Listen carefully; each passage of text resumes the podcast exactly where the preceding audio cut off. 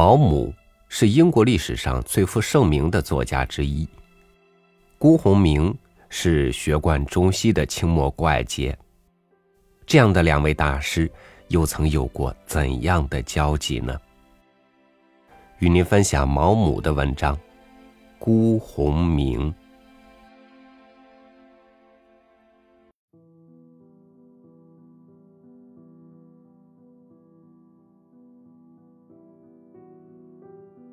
真想象不出，这么大的一座城市会出现在这么偏远的一个地方。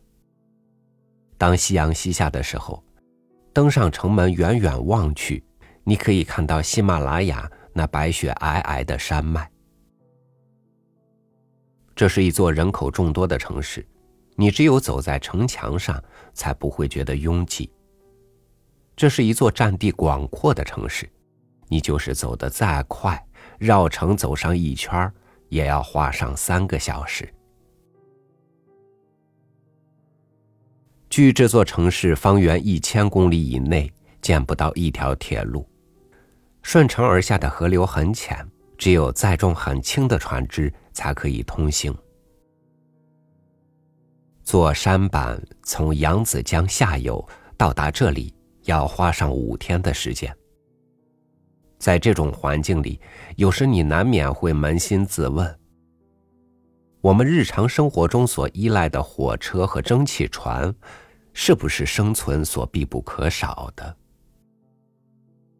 在这里，数以百万计的人们生于斯、长于斯、老死于斯；在这里，数以百万计的人们创造着财富，创造着艺术。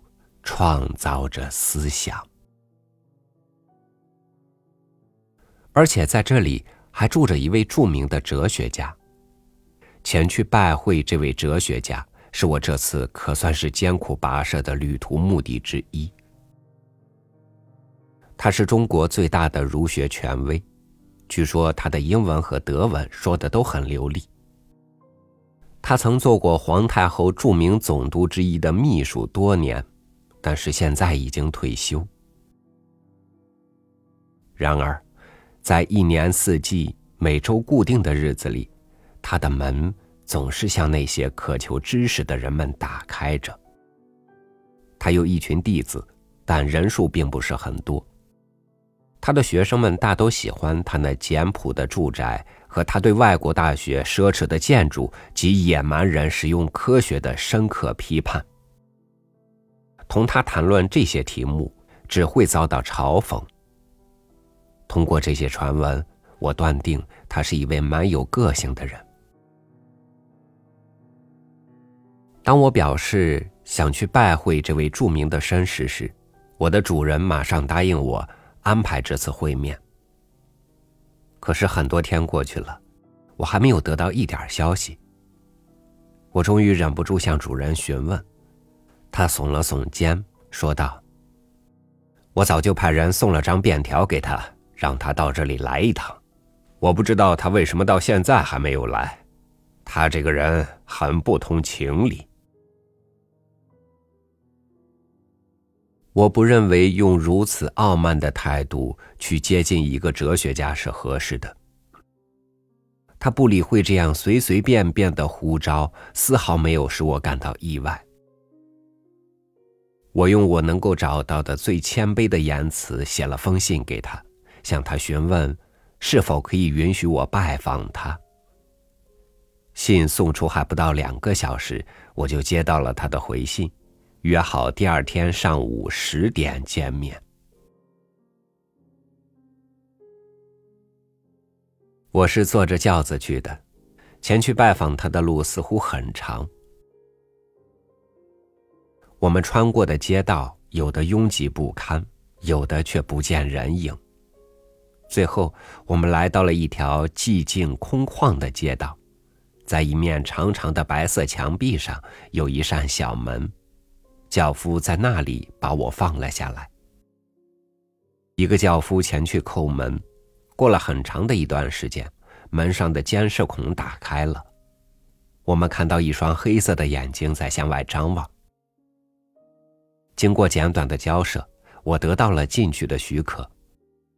一位衣着破旧、面色苍白而又干枯的年轻人示意我跟着他进去。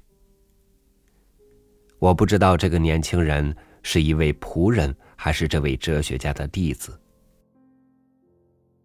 我穿过一个破旧的院子，被领着进入了一个又低又长的房间。房间里仅有几件简单的家具，一张美国式的带盖的桌子。几把黑檀木做的椅子和两张茶几。靠墙摆着的是书架，书架上摆满了各种各样的书籍。毫无疑问，最多的是中国书籍，但也有许多英文、法文和德文的哲学与科学书籍。此外，还有数以百计尚未装订的学术书籍杂志。在书架与书架的空格处，挂满了各种各样的书法条幅。我猜想，条幅上写的定是孔子的语录。地上没有地毯，这是一间阴冷、没有装饰、十分不舒服的房间。桌子上，一只长长的花瓶里所插的黄色菊花，是这个毫无格调的房间里的。唯一点缀。我坐在这个房间里等了一会儿，那位领我进来的年轻人摆上来一壶茶、两只茶杯和一包弗吉尼亚产的香烟。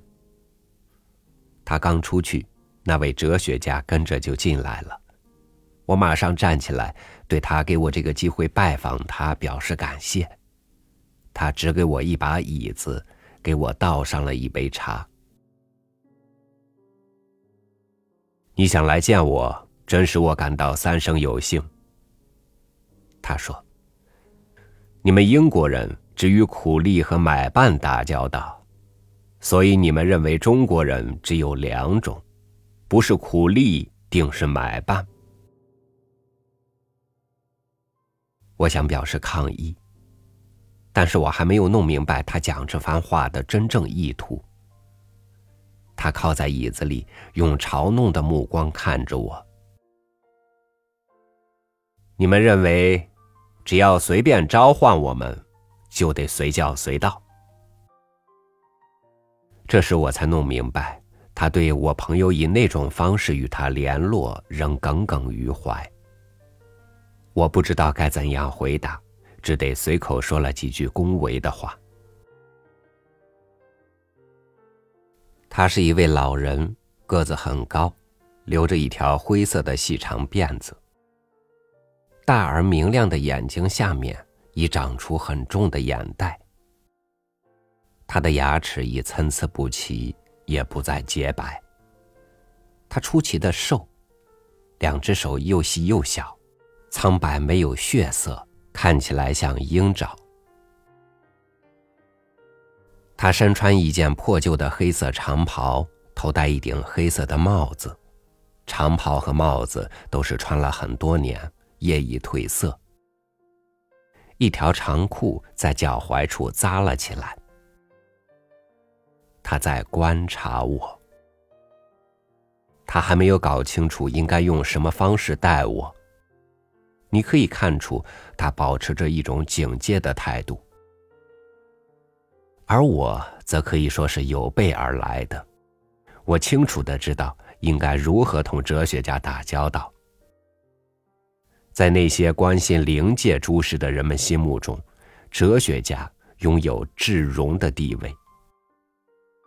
我们自己的哲学家本杰明·迪斯类里早就讲过，应该把哲人奉为神明。我注意到他开始有些放松下来。他坐在那里，像准备好让人家拍照一样摆好了姿势，等到听到快门的响声后，立即放松下来，恢复了原本的样子。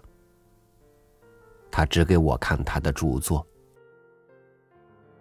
你知道，我是在柏林拿的哲学博士。他说。那儿以后。我又在牛津大学做过一段时间的研究，但是英国人对哲学实在是没有很大的胃口。如果你不介意我这样说的话。虽然他是用略表歉意的语调来发表这些评论的，但是很明显，一点点不同的表示都会引起他的不悦。可是我们也有过对人类社会思想界多少产生过影响的哲学家呀。我提醒道：“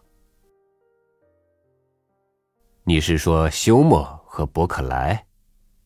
可是我在牛津的时候，那里的哲学家们更为关心的并不是哲学问题，而是如何才能不冒犯他们的神学同事。”如果他们思考所得出的逻辑结果可能会危及他们在大学社会里的地位的话，他们宁愿放弃。您研究过当代哲学在美国的发展吗？我问道。你是说实用主义？实用主义。是那些相信不可信之物的人们的最后避难所。比起美国的哲学来，我还是更喜欢他们的石油。他的评论很，他的评论很是尖酸刻薄。我们又坐了下来，喝了一杯茶，他开始滔滔不绝的讲了起来。他说着一口多少有些拘泥形式，但却是地道的英语，时不时的夹杂着一些德文。如此看来，他这个性格顽固、难以被影响的人，还是被德国影响了。德国人的行为方式以及德国人的勤奋刻苦，在他心中留下很深的印象。当一位勤奋的德国教授。在一份著名的杂志上发表了一篇关于这位哲学家的著作的论文时，他也看到了德国人哲学的敏锐。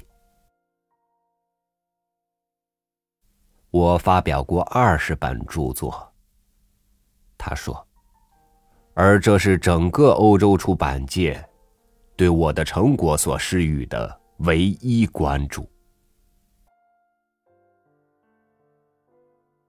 但是他研究西方哲学的唯一目的，就是为了佐证他的一贯观点，即儒家学说已经囊括了所有的智慧。他对儒家哲学深信不疑，儒家哲学已经满足了他所有的精神需求，这就使得所有的西方学问变得毫无价值可言。我对这一点十分感兴趣。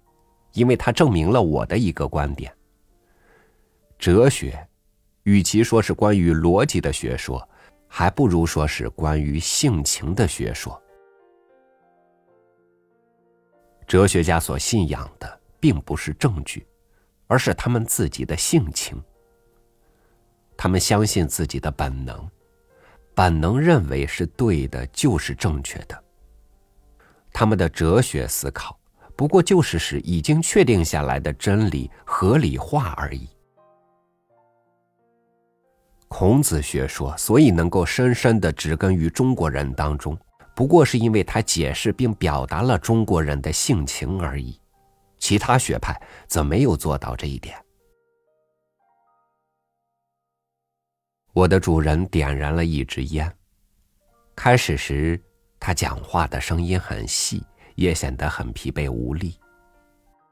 可是随着他对所讲的题目兴趣增大，他的声音也变得洪亮起来。他满有激情的讲着。此时的哲学家，已不再有那哲人特有的宁静，他成了一个善变者和斗士。他对当代关于自由主义的呼声深恶痛绝。对他来讲，社会是一个团体，而家庭则是这个团体的根基。他捍卫古老的中国、古老的学说、传统的帝制和孔教严格的教条。当他谈到那些刚刚从国外大学学成归来的人们，用他们满是亵渎的双手，在无情的撕毁这个世界上最古老的文明时，他的情绪变得异常激动，眼里充满了悲愤。可是你知道你们在做什么吗？他愤愤的说道：“你们有什么理由认为？”你们的东西就比我们的好？你们在艺术或文学上超过了我们吗？我们的思想家没有你们的博大精深吗？我们的文明不如你们的完整、全面、优秀吗？当你们还在居山洞，过着茹毛饮血的生活时，我们就已经是文明开化的民族了。你知不知道？我们曾进行过人类历史上空前绝后的实验，我们曾寻求用智慧而不是武力来治理这个伟大的国家，而且在许多个世纪里，我们是成功了的。可是你们白种人为什么瞧不起我们黄种人？需要我来告诉你吗？就是因为你们发明了机关枪。这是你们的优势。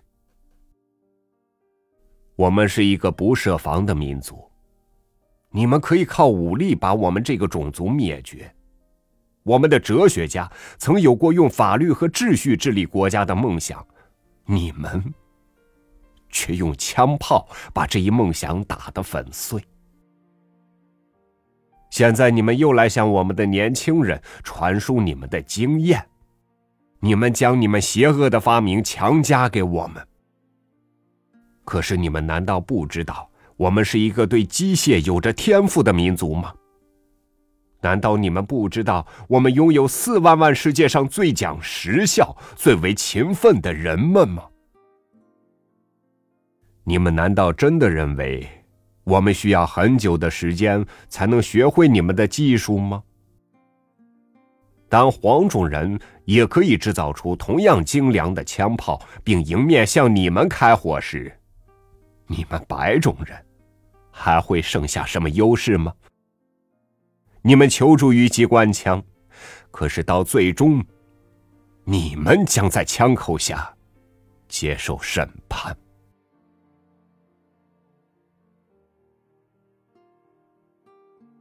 就是这时。我们的谈话被打断了。一个小女孩悄悄的走进来，偎依在老人的身旁，她用好奇的眼光打量着我。老人告诉我，这是他最小的女儿。老人把女儿揽在怀里，边与她轻声谈话，边亲吻她。小女孩穿着一件黑色的上衣，黑色的裤子。刚刚长及脚踝，一条长长的辫子坠在脑后。小女孩是有辛亥革命的当天出生的。那场革命成功的废除了皇帝。我想，她的出生预示了一个新时代春天的到来。他说。它是我们这个伟大民族秋天里的最后一枝花朵。从他书桌的抽屉里，老人拿出一些零用钱递给小女孩，打发她出去了。你看我留着一条辫子。他一边用手捋着辫子，一边说道。它是一个象征。我是古老中国的最后一个代表。接着，他用更为平和的语调同我谈起很久以前的哲学家。那时，他们同弟子周游列国，向可以教化的人们宣传自己的学说。各国的国王很是善待他们，或是邀请他们出将入相，或是任命他们主治一方。他学识渊博，谈风犀利，讲起他这个国家的历史事件来，绘声绘色，娓娓动听。我禁不住想，他是一个悲剧性人物。他觉得自己有能力治理这个国家，可是却不再有皇帝能够任用他。他觉得自己才高八斗，有能力施教诲之责。他渴望人们会成群的追随他，更渴望把自己的知识传授给他们。可是前来听讲的却寥寥无几，而且还都是些穷困潦倒、食不果腹、呆头呆脑的。乡下人，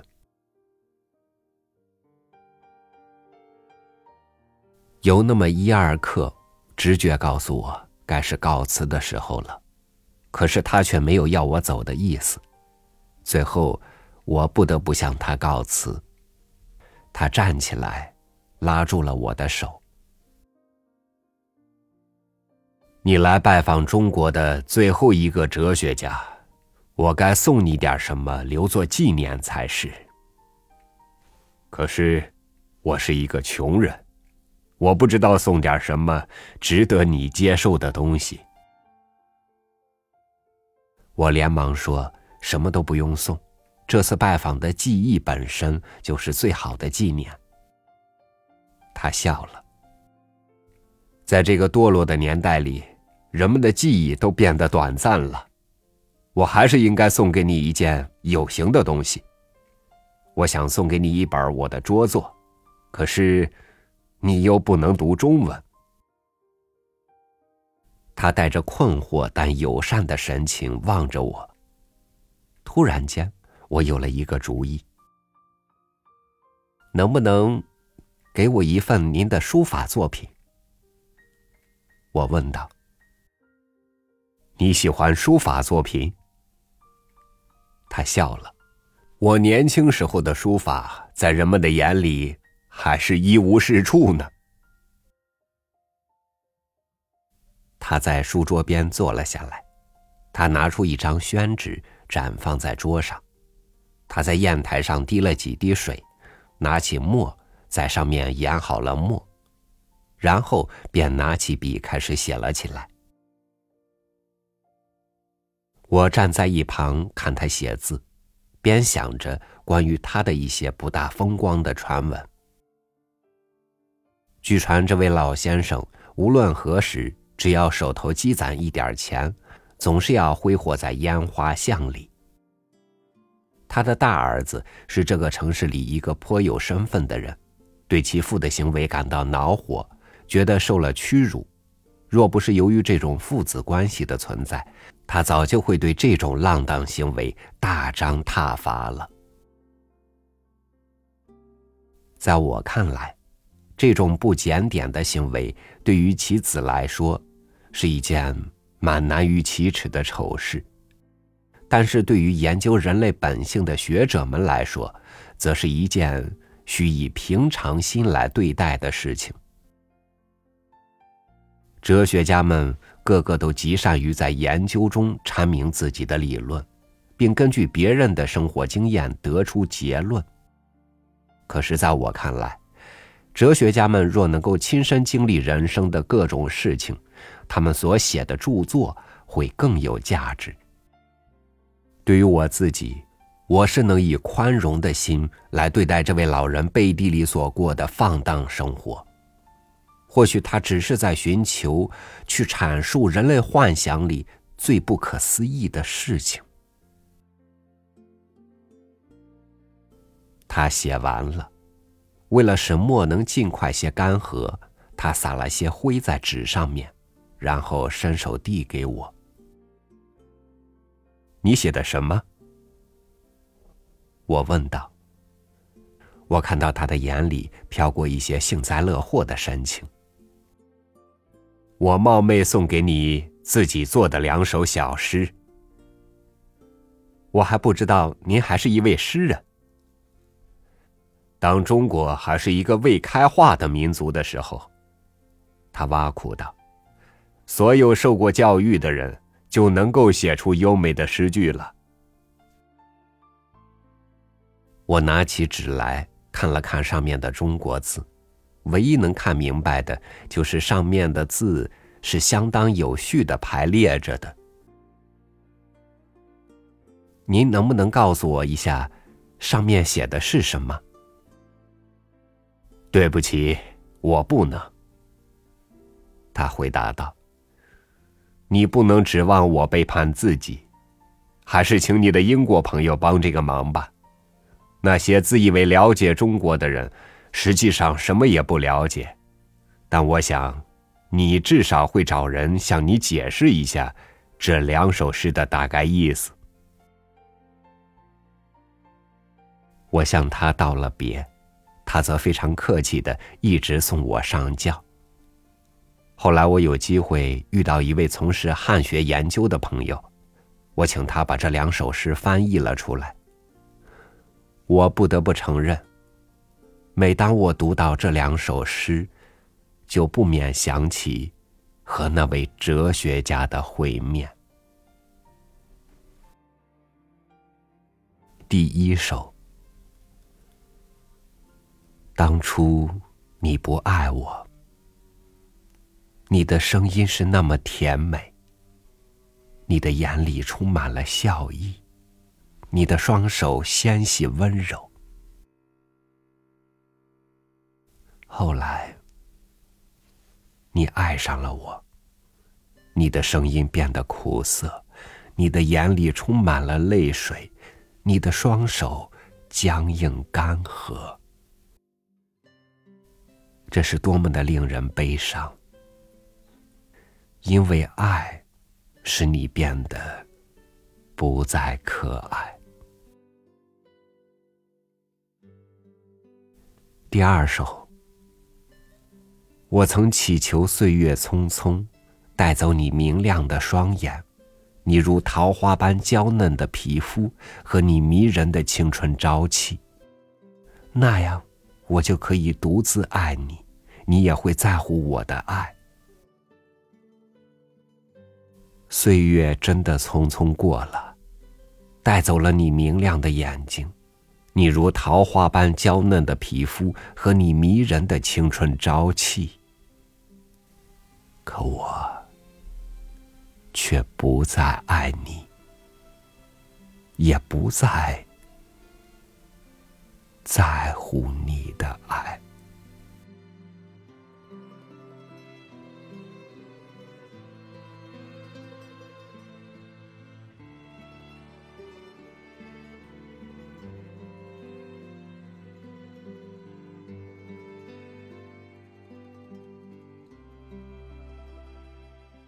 在很长一段时间，中国的文化和世界文化显得格格不入，甚至现在也如此。这绝对不是说中国近现代的文化落后于西方，而是西方近久的文化强势，自认自己是权威而高人一等，所以在人为认知上有意无意的制造割裂。但民族间的文化地位本应该是在平等的基础上进行交流，从而得到丰富扩展，而不是绝对的消灭另一种他自己为了追求繁荣幸福而努力向上的文化。感谢您收听我的分享，我是超宇，祝您晚安，明天见。